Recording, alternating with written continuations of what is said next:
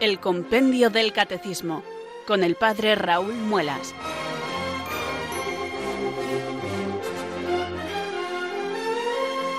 Muy buenas tardes, queridos oyentes de Radio María. Son las cuatro, las tres en Canarias.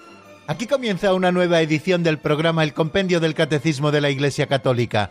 Reciban desde Talavera de la Reina un saludo muy cordial del Padre Raúl Muelas, que un día más les habla desde estos micrófonos de Radio María, la radio de la Virgen, la fuerza de la esperanza. Sed todos bienvenidos.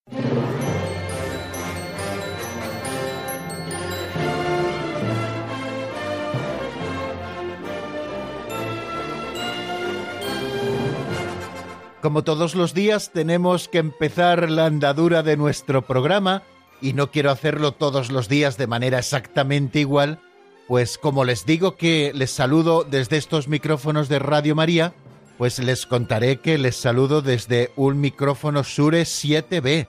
Aquellos que sean eh, un poco entendidos en microfonía saben que este es un micrófono legendario, sobre todo un micrófono vocal, que he procurado cuidar mucho para que mi voz pueda llegarles con calidad de sonido hasta aquellos lugares donde ustedes se encuentren y como a veces compartimos estas pequeñas cosas y también eh, no tenemos unas cámaras para poder ir retransmitiendo el compendio del catecismo, pues de vez en cuando me permito hacerles alguna descripción. Les describo cómo es mi catecismo, con qué mano le tomo cada vez que comenzamos el programa, les he contado también cuál es la guía de lectura que me sirve para cerrar el catecismo de un día para otro y volverlo luego a abrir en la página en la que vamos a seguir repasando, en la que vamos a seguir el avance de doctrina, que es una estampa de Santa Rita de Casia, que yo me traje hace ahora un año, un poquito más de un año, de este lugar donde está enterrada Santa Rita de Casia, donde reposan sus reliquias. Bueno, pues esa es mi guía de lectura también les he contado a veces cómo tengo la mesa de desordenada cuando empiezo el programa y no les digo nada cuando el programa termina, que hay papeles por todos sitios. Y hoy me he atrevido a contarles cuál es técnicamente el micrófono por el que les dirijo la palabra todos los días.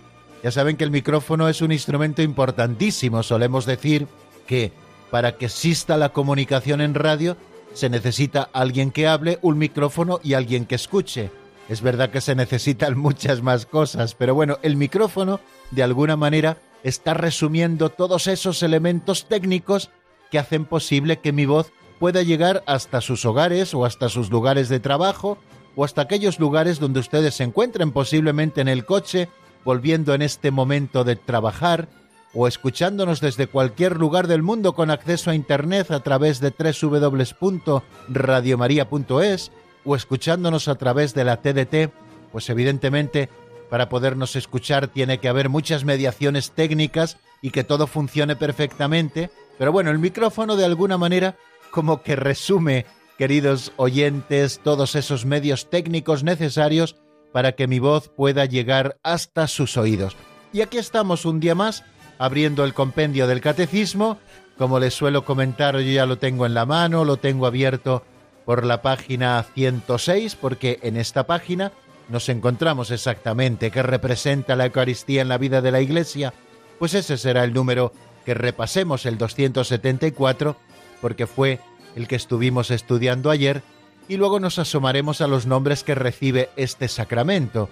El sacramento de la Eucaristía lo llamamos de varias maneras, y cada una de esas maneras con la que nosotros nombramos a este sacramento nos ofrecen definiciones o visiones complementarias para poder tener una visión mayor de este misterio que es la Eucaristía. Y luego también, si nos diera tiempo, pues nos asomaríamos al número 276, que se pregunta qué lugar ocupa la Eucaristía en el designio divino de la salvación. Desde la antigua alianza hasta nuestros días, qué lugar ocupa la Sagrada Eucaristía en ese designio divino de la salvación un número que ya encontramos en la página 107. Bueno, pues llenos de ilusión, porque vamos a estudiar la verdad del Evangelio contenida en la doctrina católica que la Iglesia nos presenta con este subsidio que llamamos Compendio del Catecismo de la Iglesia Católica, que como bien conocen es un resumen del Catecismo Mayor de la Iglesia. Contentos e ilusionados porque seguramente alguna cosa nueva aprenderemos ustedes y yo con una lectura sosegada de estos números del compendio del catecismo, tanto en el repaso como en el avance que hacemos de doctrina, e ilusionados porque nos encontramos en comunión aquí en la radio de la Virgen. Quizá este es uno de los misterios de Radio María. Hay otras radios, como nos suelen decir también a propósito de esa exposición itinerante que está recorriendo tantas ciudades españolas, hay radios que entretienen, hay radios que nos ofrecen música, bueno, pues hay radios que cambian vida, mejor dicho, hay una radio que cambia la vida, y esa radio es esta nuestra, Radio María, donde escuchamos la palabra del Evangelio bajo la protección siempre de Santa María, cuyo nombre lleva esta radio nuestra. Bueno amigos, pues vamos a empezar ya a la andadura de esta nueva edición del programa del compendio con una oración de invocación al Espíritu Santo. Estamos convencidos de que abordar la doctrina católica es una tarea que supera nuestras fuerzas, por eso necesitamos que el Señor nos asista con su gracia. Y así rezamos cada día. Ven Espíritu Santo, llena los corazones de tus fieles y enciende en ellos el fuego de tu amor. Envía Señor tu Espíritu que renueve la faz de la tierra. Oh Dios, que llenaste los corazones de tus fieles con la luz del Espíritu Santo, concédenos que guiados por el mismo Espíritu, sintamos con rectitud y gocemos siempre de tu consuelo. Por Jesucristo nuestro Señor. Amén.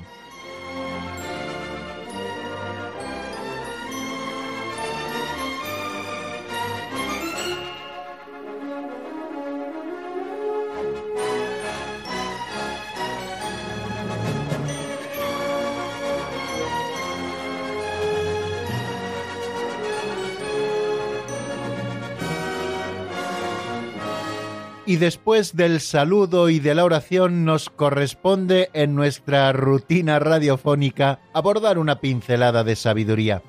Esas pequeñas historietas o cuentecillos recogidos en un libro así llamado Pinceladas de Sabiduría, que escribió hace muchos años recopilando estas historias don Justo López Melús, sacerdote operario diocesano que falleció hace unos años y que tenía un fuego apostólico muy grande dentro de él que le llevaba también a escribir, por eso pueden encontrar muchos de sus libros. Mirad, yo desde mi posición de locutor ahora mismo en el estudio de casa, estoy viendo otro libro de don Justo López Melús que se llama Hogar siglo XXI y hay muchísimos más libros, entre ellos un santoral precioso que está en apostolado mariano, que don Justo escribió junto a su hermano Carmelita Calzado, el padre Rafael María López Melús, es un santoral precioso, un santoral muy actualizado, también con santos modernos, que puede ayudarnos mucho con una paginita y media cada día a entender y a comprender y a conocer la vida de los santos, de esos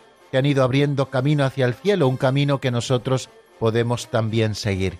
Bueno, pues vamos a por la pincelada de hoy que se titula El mensaje del talismán. Qué misterioso, ¿no?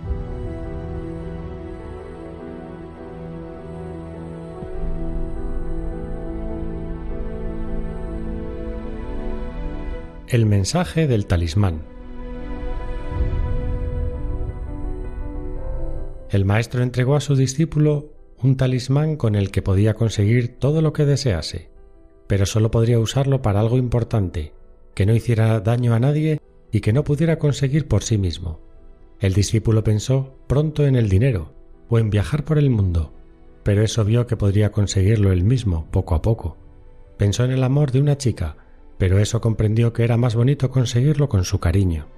Entonces entendió el mensaje del talismán, le ayudaba a discernir las cosas importantes y a poner fuera en marca todos sus talentos, y veía que era mucho más satisfactorio conseguir sus deseos con su propio esfuerzo que con la magia del talismán.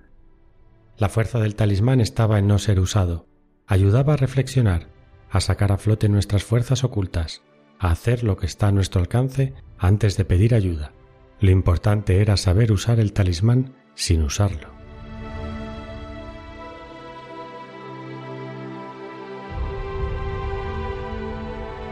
Me ha parecido súper interesante la pincelada de hoy, sobre todo a la hora de poder ofrecerles una reflexión sobre la importancia que tiene perseverar en el trabajo, esforzarnos en conseguir las cosas y no querer vivir de la cultura del pelotazo.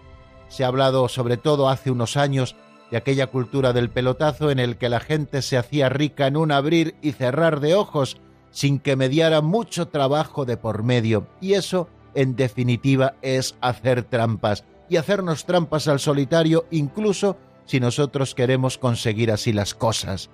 Nos lo pone con un ejemplo muy bonito, ¿no? Como un maestro le entrega a su discípulo un talismán y le dice que con ese talismán podrá conseguir todo aquello que desee pero solo tenía que usarlo para algo importante, era la primera condición, que no hiciera daño a nadie, la segunda condición, y que no pudiera conseguir por sí mismo. Estas tres condiciones que acompañaban aquel talismán, nosotros podíamos decir aquella lámpara maravillosa del cual sale Eugenio que te concede tres deseos, ¿no? Bueno, pues eh, eh, de ese talismán, bueno, pues ese talismán estaba recortado por expreso deseo del maestro por tres condiciones en las cuales no podía ser usado. No podía ser usado para algo de poca importancia, tampoco podía ser usado para hacer daño a los demás y tampoco podía ser usado para conseguir cosas que uno por sí mismo podría conseguir. Bueno, pues queridos hermanos, yo creo que podemos aplicarnos nosotros también el cuento de esta historieta del talismán.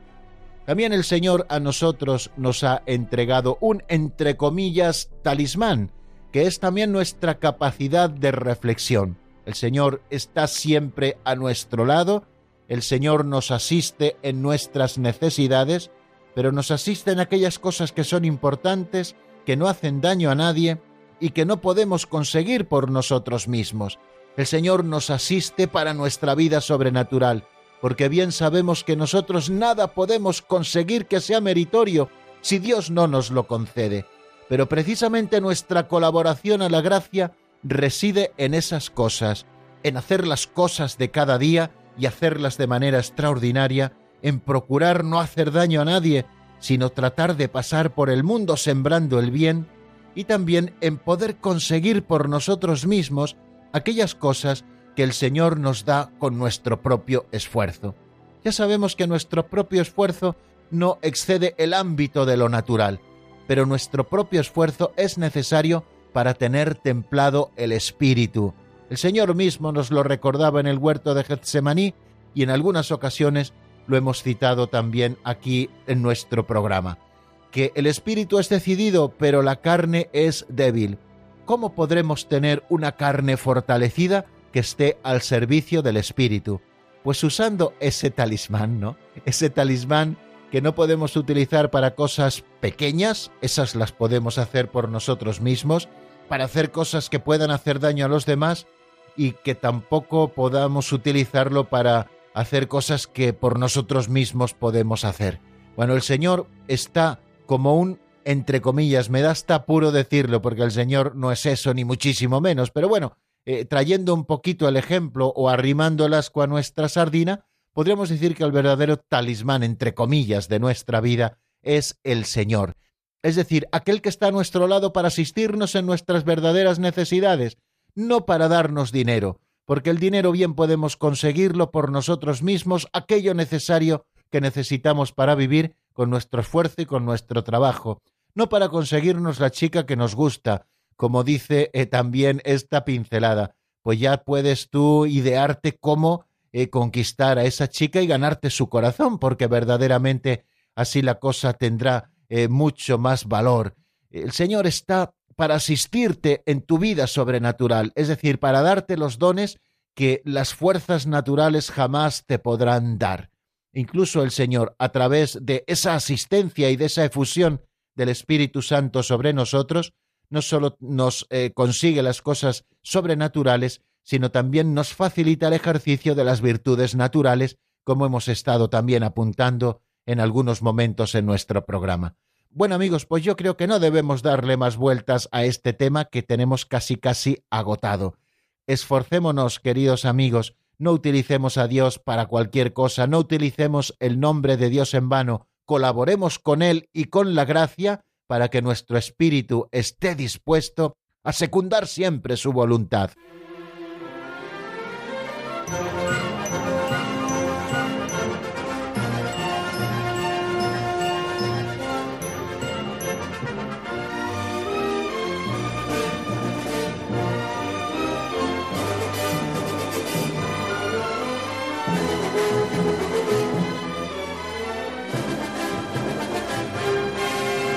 Continuamos, queridos oyentes, en la sintonía de Radio María. Estamos en el compendio del Catecismo y como todos los días les habla el padre Raúl Muelas desde Talavera de la Reina, en esta franja horaria de lunes a viernes, de 4 a 5 en la península, de 3 a 4 en Canarias. Ya saben que tenemos una feliz tarea que es la de explicar el compendio del Catecismo de la Iglesia Católica. Vamos a hacer brevemente un repaso de lo que vimos en nuestro último programa en lo que se refiere al avance de doctrina. Estuvimos eh, deteniéndonos en el número 274. Después de haber estado viendo esos tres números precedentes, el 271, que se pregunta qué es la Eucaristía, donde nos da una visión panorámica del misterio de la Eucaristía. La Eucaristía es el sacrificio mismo del cuerpo y de la sangre del Señor Jesús, que él instituyó para perpetuar en los siglos hasta su segunda venida el sacrificio de la cruz, confiando así a la Iglesia el memorial de su muerte y resurrección, es signo de unidad, vínculo de caridad y banquete pascual, en el que se recibe a Cristo, el alma se llena de gracia y se nos da una prenda de la vida eterna. Bueno, pues este número introductorio le iremos desgranando luego también en números posteriores. Y hemos empezado, después de, de ver este número, a estudiar el misterio de la Eucaristía. Primero, ¿cuándo instituyó Jesucristo la Eucaristía? Dijimos que la instituyó el día de jueves santo, en la noche en que fue entregado, mientras celebraba con sus apóstoles la última cena. En el ámbito de la cena ritual judía de la Pascua, Jesús instituye la Eucaristía. ¿Y cómo instituyó Jesucristo la Eucaristía? Y el compendio del Catecismo en el 273, si lo recuerdan, pues lo que hace es relatarnos lo que se ha llamado la narratio institutionis, es decir, la narración de la institución de la Eucaristía, que son las palabras que han de acompañar siempre a la consagración. Dice el número 273 que después de reunirse con sus apóstoles en el cenáculo, Jesús tomó en sus manos el pan, lo partió y se lo dio diciendo, Tomad y comed todos de él, porque esto es mi cuerpo que será entregado por vosotros. Después tomó en sus manos el cáliz con el vino y les dijo, Tomad y bebed todos de él, porque este es el cáliz de mi sangre, sangre de la alianza nueva y eterna, que será derramada por vosotros y por muchos para el perdón de los pecados. Haced esto en conmemoración mía.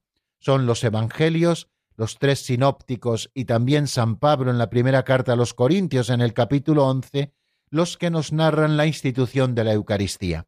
Y ayer nos deteníamos en un número también muy interesante en el que explicamos que la Eucaristía en definitiva es el gran tesoro de la Iglesia. Nos preguntamos qué representa la Eucaristía en la vida de la Iglesia. Y si ustedes lo escucharon ayer, verían cómo el compendio del Catecismo nos dice las siguientes palabras. La Eucaristía es fuente y culmen de toda la vida cristiana es la primera afirmación que nos hace y donde ya no queda nada para la duda, no queda lugar para la duda de que la Eucaristía es el gran tesoro de la Iglesia. Por una parte, es la fuente de la que emana toda la vida de la Iglesia y toda vida cristiana, porque todo nace de Jesucristo, que es el autor de la gracia, y a la vez es culmen hacia la que tiende toda la vida cristiana. Hablábamos de la actividad pastoral de la Iglesia en su momento aquí en el compendio y decíamos que toda la actividad de la Iglesia tiende como a su propio fin a la Eucaristía. Bueno, pues así ocurre también con la vida cristiana, que encuentra su culmen, eh, su plenitud en el encuentro con Cristo en la Eucaristía. Cada vez que la Iglesia celebra la Eucaristía, está poniendo de manifiesto que esta Eucaristía es fuente de la vida cristiana y también culmen hacia la que tiende toda la vida cristiana. Esta es una frase feliz del Concilio Vaticano II de la Constitución Dogmática Lumen Gentium en el número 11. La Eucaristía es fuente y culmen de toda la vida cristiana. Continúa diciéndonos también este número 274 que ayer repasábamos, que en la Eucaristía alcanzan su cumbre la acción santificante de Dios sobre nosotros y nuestro culto a Él. Esto lo referíamos en su momento cuando estudiábamos la economía sacramental, la primera sección de esta segunda parte, al hablar de la liturgia, pues esto que decimos de la acción santificante de Dios sobre nosotros y nuestro culto a Él, esto se realiza perfectamente en la liturgia, pero de una manera cumbre se realiza en la Eucaristía. En la liturgia, que es la celebración del misterio pascual, donde Cristo cabeza une consigo a su cuerpo que es la Iglesia y en el Espíritu Santo eleva al Padre el verdadero culto y a través también de la Sagrada Liturgia el Padre en un movimiento descendente nos vuelve a enviar a Cristo y al Espíritu Santo que santifican a la Iglesia y vuelven a hacernos vivir en comunión con Él. Bueno, pues esto se realiza de manera especialísima en la Sagrada Eucaristía. Cada vez que nosotros celebramos la Santa Misa, cada vez que nosotros recibimos la comunión, cada vez que nosotros adoramos a Cristo verdadera, real y sustancialmente presente en las especies eucarísticas, pues se alcanza la cumbre de esa acción santificante de Dios sobre nosotros, Dios ha querido hacerse uno de nosotros, no solamente tomando nuestra propia condición, sino que ha querido quedarse también vivo y resucitado de corazón palpitante en la Eucaristía, de manera que cuando nosotros nos acercamos a la Eucaristía, nos acercamos a Dios y Dios nos santifica de manera plena. Y también eh, mientras celebramos la Eucaristía, unidos siempre a nuestra cabeza que es Cristo en el Espíritu Santo, estamos tributando el verdadero culto que Dios merece. Más cosas que nos dice este número 274 y que ayer estudiábamos. Otra es que la Eucaristía contiene todo el bien espiritual de la Iglesia, el mismo Cristo, nuestra Pascua. Fijaros eso que os decía al comienzo de, la explicación de este 274, que el gran tesoro de la Iglesia es Jesucristo, y cuando uno descubre el verdadero tesoro vende todo lo que tiene por conseguir ese tesoro. Bueno, pues esto ha de hacerse realidad en nosotros cuando nosotros descubrimos a Cristo. Cristo no es un bien más en nuestra vida, es el tesoro por antonomasia, el que nos debe llevar a vender todas las baratijas que al final nos producen algo de felicidad, pero muy poca, por poder conseguir la felicidad completa. De manera que esta frase del 274 adquiere su pleno sentido cuando nos dice que la Eucaristía contiene todo el bien espiritual de la Iglesia. La Iglesia no tiene un bien mayor que al mismo Jesucristo que es nuestra Pascua, el que con su muerte y resurrección ha dado el paso para nosotros de la muerte a la vida, del pecado a la gracia. Por eso Cristo es el mayor bien espiritual que tiene la Iglesia y es lo mejor que la Iglesia tiene que dar, esta es la misión de la Iglesia, dar a Cristo para ser instrumento de la unidad de los hombres entre sí y de la unidad de todos los hombres con Dios, como también lo vamos a explicar ahora en esa siguiente afirmación que encontramos en el número 274. La Eucaristía expresa y produce la comunión en la vida divina y la unidad del pueblo de Dios. Fijaros que no solamente la Eucaristía en cuanto sacramento está expresando la comunión en la vida divina del hombre, sino también la unidad del pueblo de Dios. Y estas dos cosas eh, tenemos que tenerlas a la vista. Decimos que la Eucaristía construye a la Iglesia y que la Iglesia hace la Eucaristía. Entonces, queridos amigos, al decir que la Eucaristía hace a la Iglesia, eh, nos estamos dando cuenta de que está expresando y produciendo eso que la Iglesia está llamada a ser, la comunión en la vida divina. Dios ha querido tender un puente a través del único sacerdote que es Jesucristo, ese que se nos da en la Eucaristía, para unir a Dios con los hombres, y no solamente unirnos en cierta manera, sino para que vivamos en comunión. Por eso la comunión eucarística expresa y produce esa máxima comunión entre el hombre y Dios, porque nosotros, pobres criaturas, estamos recibiendo a Dios mismo en nuestro corazón en la segunda persona de la Santísima Trinidad cuando nosotros le comulgamos. Y también Jesucristo, que es uno solo, ese cuerpo de Cristo formado por muchos granos de trigo que conforman un solo pan, sobre el que luego se pronuncian las palabras de la consagración y por la transustanciación se convierte en el verdadero cuerpo de Cristo, nos está hablando de la unidad de todo el pueblo de Dios, una unidad que no parte solamente de nuestro cariño y de nuestra simpatía que nos profesamos unos a otros, sino una unidad que parte de que el cuerpo de Cristo es uno y que no es divisible, y esa unidad aparece representada de manera maravillosa en la Eucaristía. Luego en la Eucaristía nosotros también contemplamos, porque en ella se expresa y se produce la unidad del pueblo de Dios. Cuando estamos más unidos, queridos amigos, que cuando celebramos la Sagrada Eucaristía. Por eso la Iglesia nos invita y lo graba con un precepto el que nosotros participemos cada domingo en la Santa Misa. Y mediante la celebración eucarística, nos dice también el número 274, nos unimos a la liturgia del cielo y anticipamos la vida eterna. Decimos que en el cielo se celebra esa liturgia perpetua, eterna. En el cielo habita Dios y en el cielo está la Santísima Virgen María y los apóstoles y los mártires y todos los santos que sin cesar aclaman diciendo Santo, Santo, Santo es el Señor Dios del universo. Pues nosotros, celebrando la liturgia de la tierra y especialmente la Eucaristía, nos estamos uniendo a la liturgia del cielo. Así lo ponemos de manifiesto en ese prefacio. Con los ángeles y los santos cantamos Santo, Santo, Santo es el Señor Dios del universo. Nos unimos a la liturgia del cielo y estamos anticipando de alguna manera ya lo que será el cielo, estamos anticipando la vida eterna.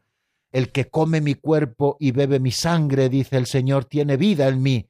Quiere decir que no lleva una vida corrupta que terminará al final de su vida terrena, sino que está eh, recibiendo ya esa prenda de eternidad que es la Eucaristía y estamos anticipando ya lo que será la vida eterna. San Agustín dice que en el cielo toda nuestra vida será amén y aleluya, les decía ayer. Bueno, amén porque nos conformamos con la voluntad de Dios en todo y aleluya porque estamos manifestando esa alegría plena que no aminorará, sino que siempre será plena y sin interrupción. Bueno, pues amigos, creo que vamos a dejar aquí nuestro resumen vamos a detenernos un poquito en la palabra y les ofrezco para ello que escuchemos un tema de Felipe Cáceres titulado Quiero abrazarte, sacado del álbum como una hoja. Lo escuchamos y enseguida estamos nuevamente juntos para seguir avanzando en el estudio del compendio.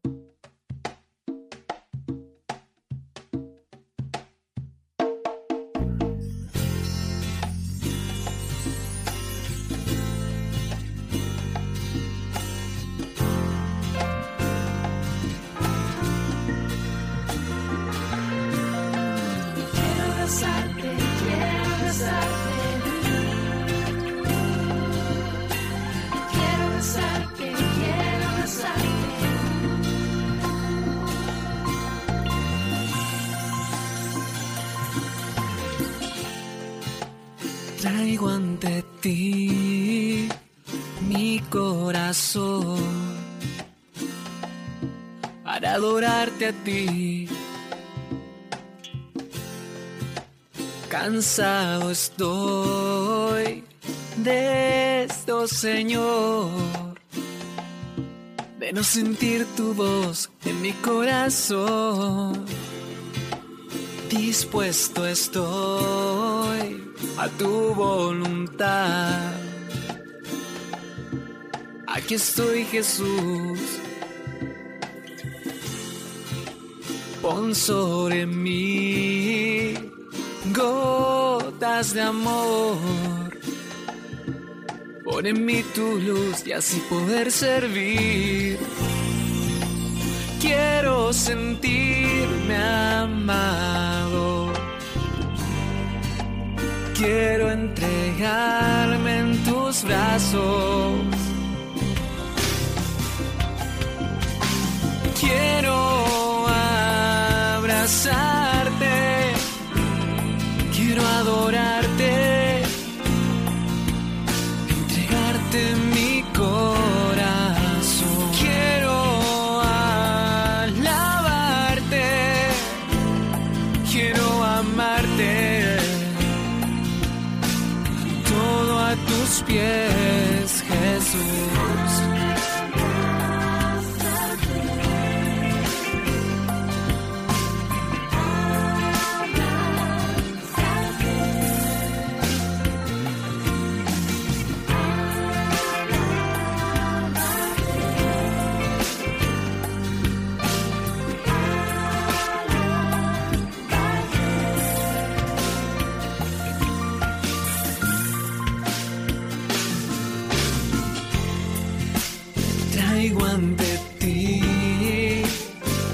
corazón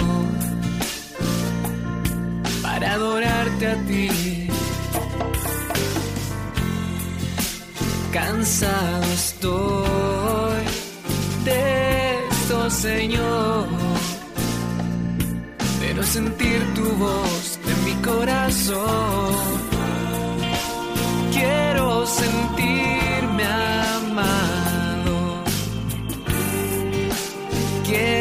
entregarme en tus brazos. Quiero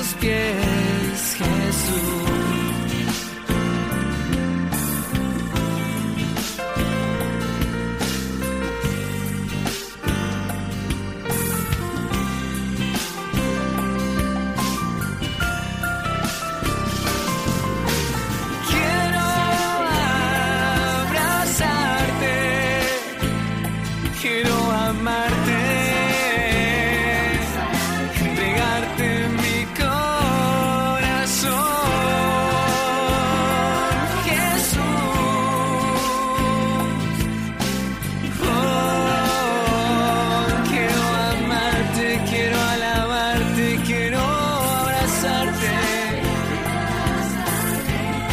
glorificarte, exaltarte,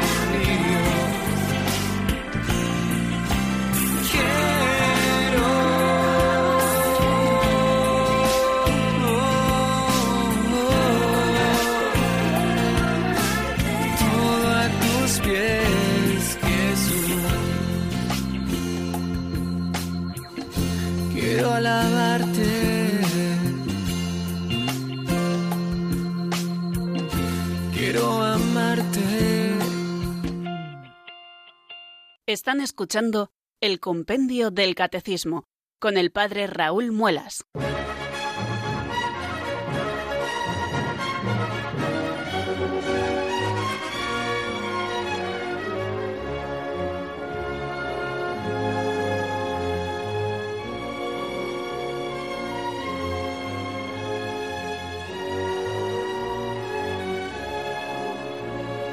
Continuamos, queridos amigos, en la sintonía de Radio María. Estamos en el compendio del Catecismo de la Iglesia Católica y les habla el Padre Raúl Muelas, tal y como nos recordaba esa locución que acabamos de escuchar. Estamos estudiando el misterio de la Eucaristía y ahora vamos a enfrentarnos a un nuevo número, que es el 275, en el que se trata de los nombres que recibe este sacramento. Así lo hicimos, si lo recuerdan, con el bautismo, así lo hicimos también con la confirmación y así lo vamos a hacer con la Eucaristía. Los distintos nombres que recibe este sacramento no son evidentemente nombres contrapuestos, sino que cada uno de ellos evoca alguno de los aspectos fundamentales de la Eucaristía y se nos presentan como nombres complementarios que nos ayudan a comprender el misterio. Por eso vamos a escuchar primero lo que nos dice este número 275 a propósito de esta pregunta. ¿Qué nombres recibe este sacramento? Vamos a escucharlo en la voz de Marta Jara.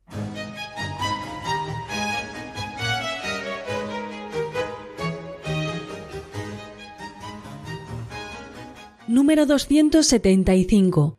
¿Qué nombres recibe este sacramento?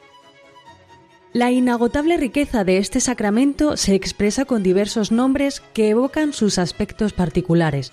Los más comunes son Eucaristía, Santa Misa, Cena del Señor, Fracción del Pan, Celebración Eucarística, Memorial de la Pasión, Muerte y Resurrección del Señor, Santo Sacrificio, Santa y Divina Liturgia, Santos Misterios, Santísimo Sacramento del Altar y Sagrada Comunión.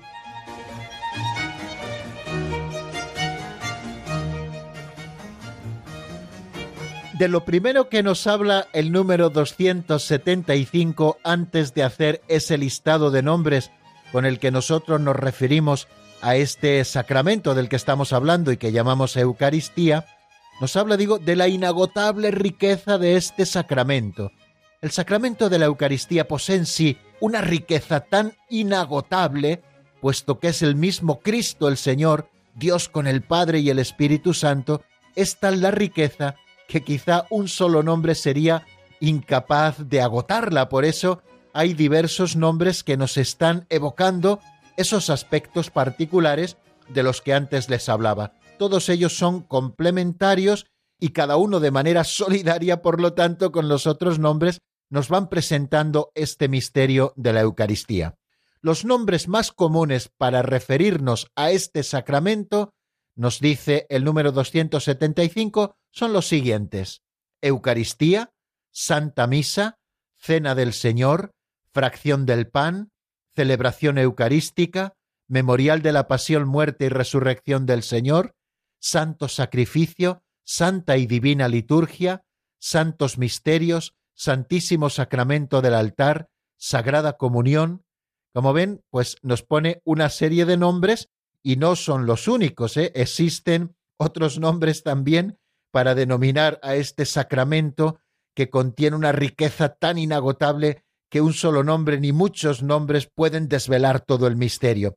También se le denomina cosas santas, pan de los ángeles, pan del cielo, medicina de inmortalidad, viático. Como ven, son muchísimos los nombres, queridos oyentes, con los cuales nos estamos refiriendo a este sacramento en el cual Cristo se hace presente, es el sacramento de su sacrificio redentor, de su cuerpo y de su sangre. Bueno, pues vamos a decir alguna cosa, queridos amigos, a propósito de estos nombres. El primero al que hace referencia el número 275 es el nombre de Eucaristía, con el que nos referimos a este sacramento. Eucaristía significa acción de gracias, y este nombre le tomamos directamente de la última cena, según nos dice la primera carta a los Corintios en ese capítulo 11 que hemos citado en varias ocasiones, en este caso en el versículo 24.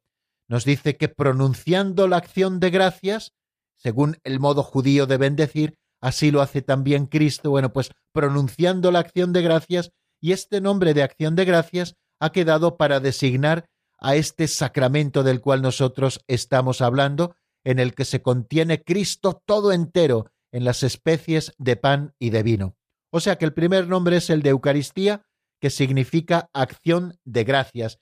Por lo tanto, la Eucaristía es la acción de gracias por excelencia.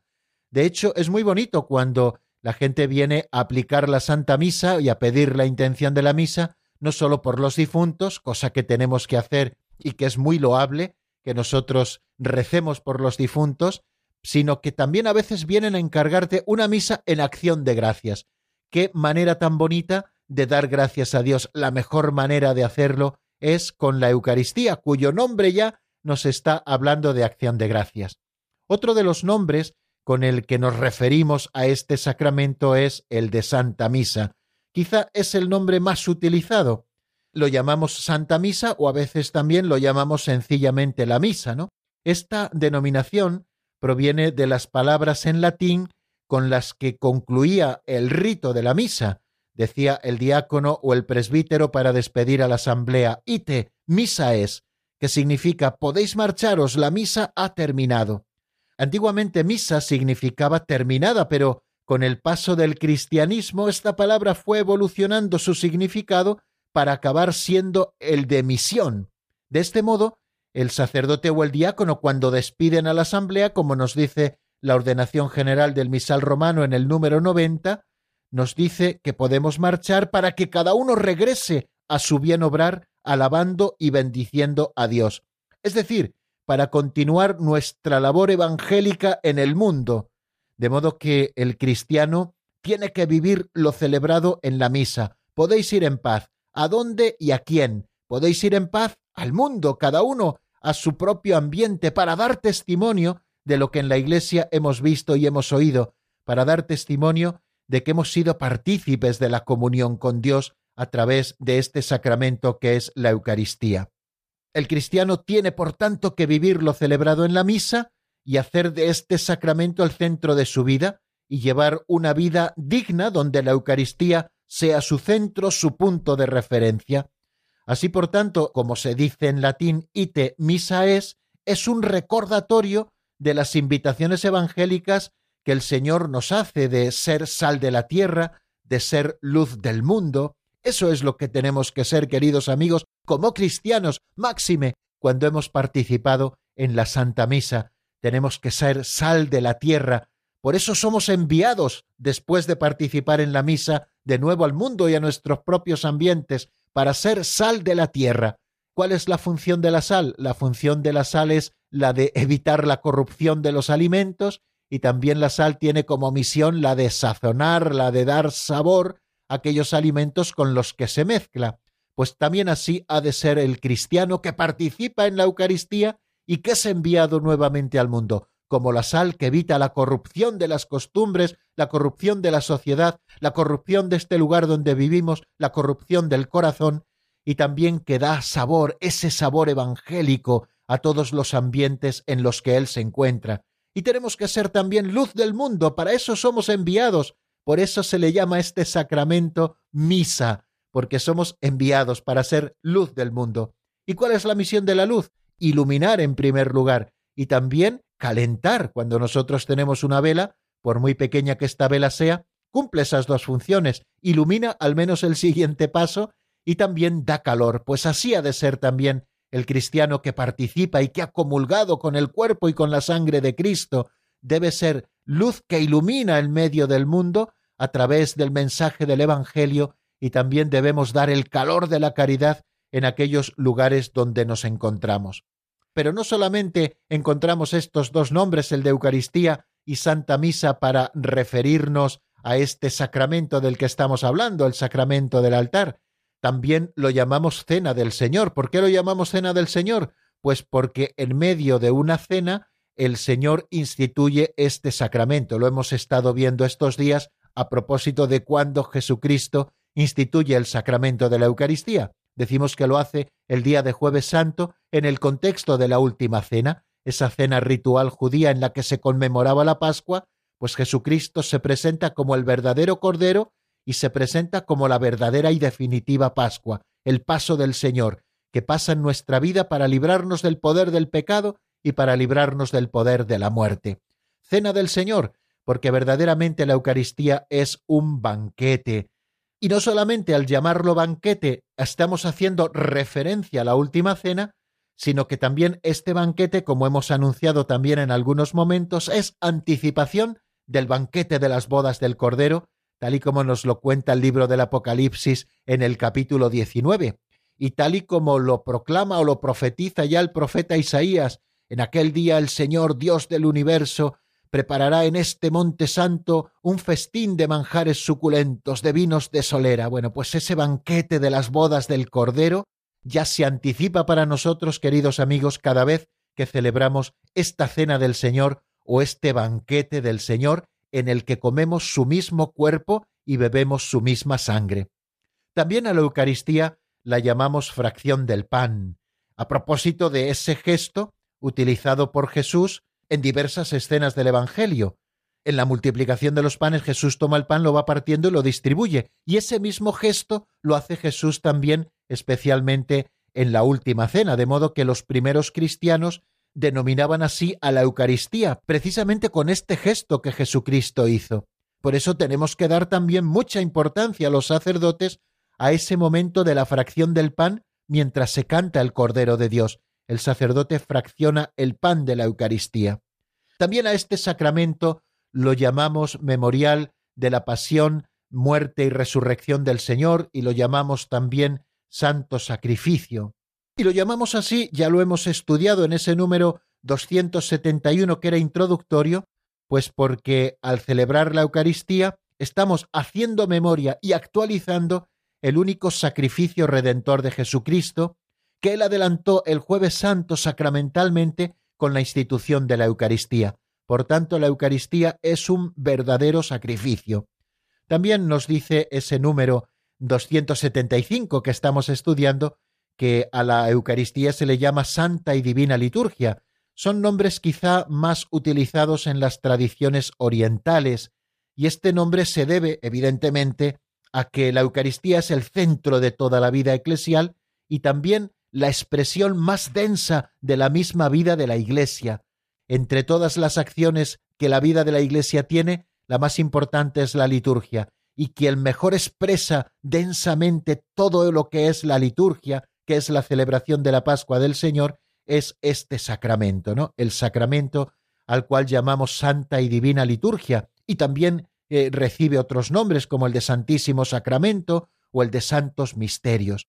Y también a este sacramento, y voy terminando con esto, lo llamamos Sagrada Comunión, porque precisamente a través de este sacramento, cuando nosotros comulgamos, recibimos sacramentalmente el cuerpo y la sangre de Cristo, nos estamos uniendo en comunión a Cristo y a su cuerpo místico que es la Iglesia.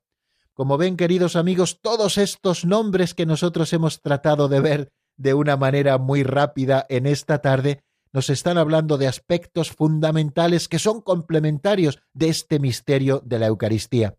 También antes les he dicho que se le llama cosas santas, ¿no? Por ejemplo, en la liturgia mozárabe se utiliza esa expresión, que creo que ya hemos hablado de ella en alguna ocasión, aquí en el compendio, cuando el sacerdote se vuelve antes de la comunión con el cuerpo y con la sangre de Cristo, y dice a los presentes Santa Santis, las cosas santas, es decir, la Eucaristía, para los santos, para los que estén verdaderamente preparados. Y medicina de inmortalidad porque aquel que toma el cuerpo de Cristo y su sangre recibe esa medicina preventiva de inmortalidad, que nos está asegurando la inmortalidad si nosotros recibimos dignamente el cuerpo del Señor, y lo llamamos viático cuando es esa última comunión que recibe un enfermo antes de partir hacia la casa del Padre. Como ven, queridos oyentes, muchos nombres, todos ellos complementarios en su contenido, y creo que tenemos que terminar por hoy. Pero antes les dejo nuestro número de teléfono por si ustedes quieren llamarnos. Es el 91005 9419. 91005 9419. Les invito a que marquen este teléfono y hablen con nosotros mientras escuchamos una canción de Pierre Gutiérrez titulada Dime Señor, está sacada del álbum Maravillosas son tus obras.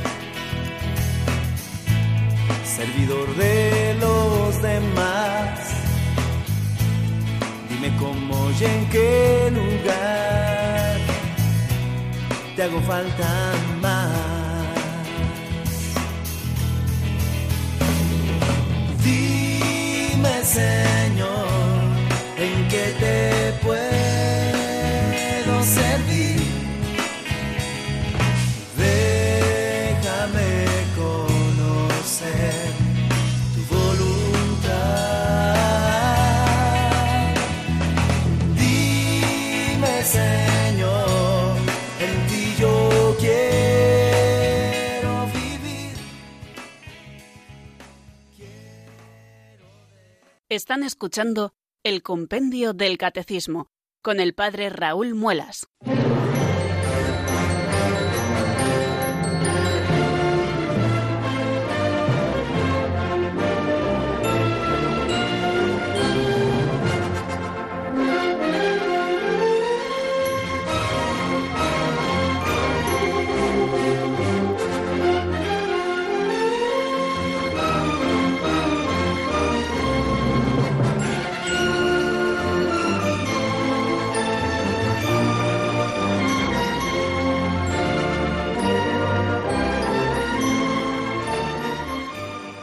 Amigos, pues nos vamos acercando poquito a poco a las 5 de la tarde o a las 5 menos 5, que es el momento en el que Radio María eh, tiene programado el final de nuestro programa. Y vamos a abrir el teléfono de directo, el 910059419, por si alguno de ustedes quiere compartir con nosotros su experiencia de la Eucaristía o hacer alguna breve reflexión que nos ayude a complementar lo que estamos diciendo o hacernos alguna pregunta ante alguna duda que pueda surgirle.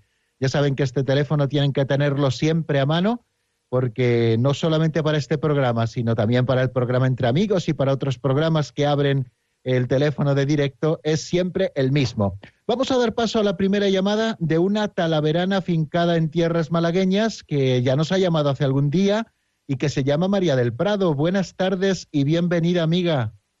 Buenas tardes, padre. Mire, mm, cuando yo tengo 15 años, que vivía entonces en Talavera, entré con mucho sacrificio de mis padres, entré en las Benitas, en, el Cister, pero solo estuvo dos meses porque enseguida me puse enferma y nunca he valido para nada. Mm, mm, hasta que tuve 25 años me dediqué a, a la catequesis, a cosas. Bueno, y a esa edad alguien me dice, en Madrid hay un, un, instituto que le ha hecho un sacerdote diocesano y está muy mi hermano, total, que este sacerdote que le he visto el otro día en un calendario por ahí, que murió ya hace unos años y me dio mucha pena. Se llamaba don Juan Sánchez, operario diocesano, era de por Salamanca. Y,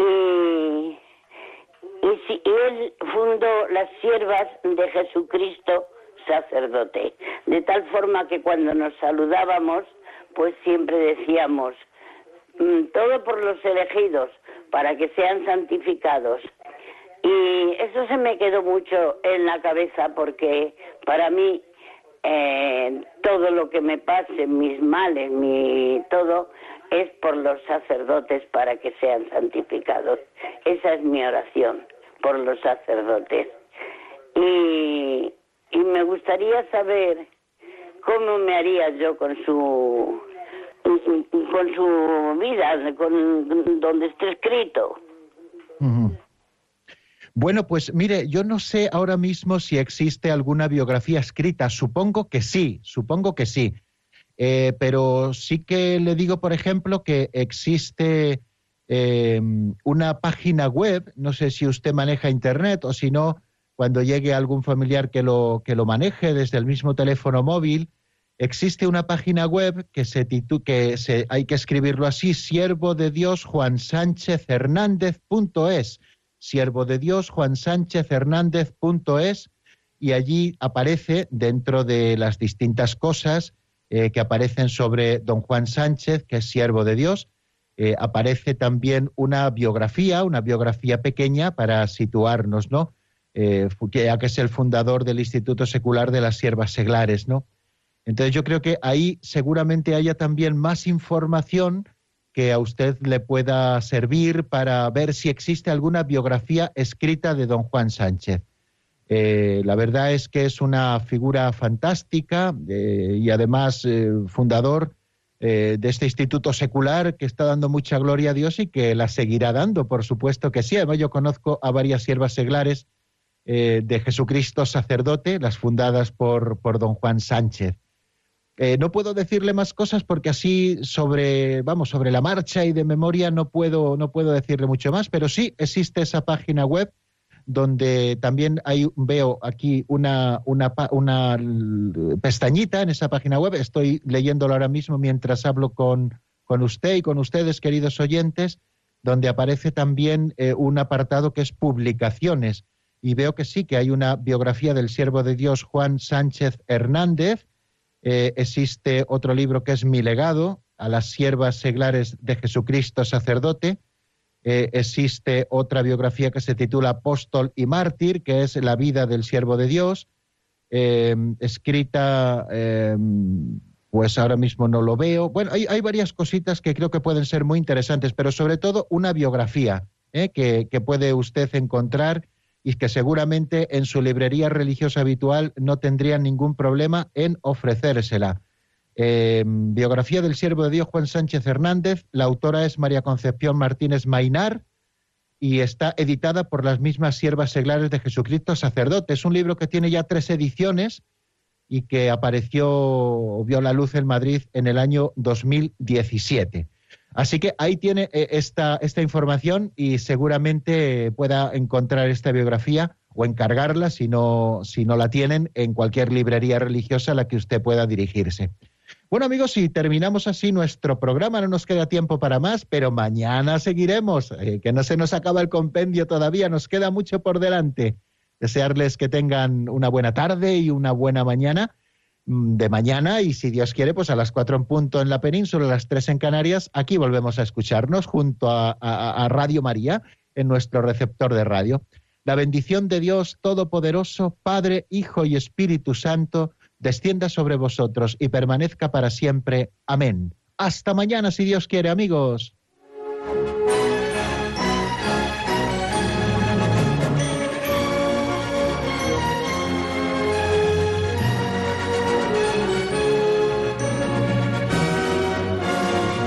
El Compendio del Catecismo con el Padre Raúl Muelas.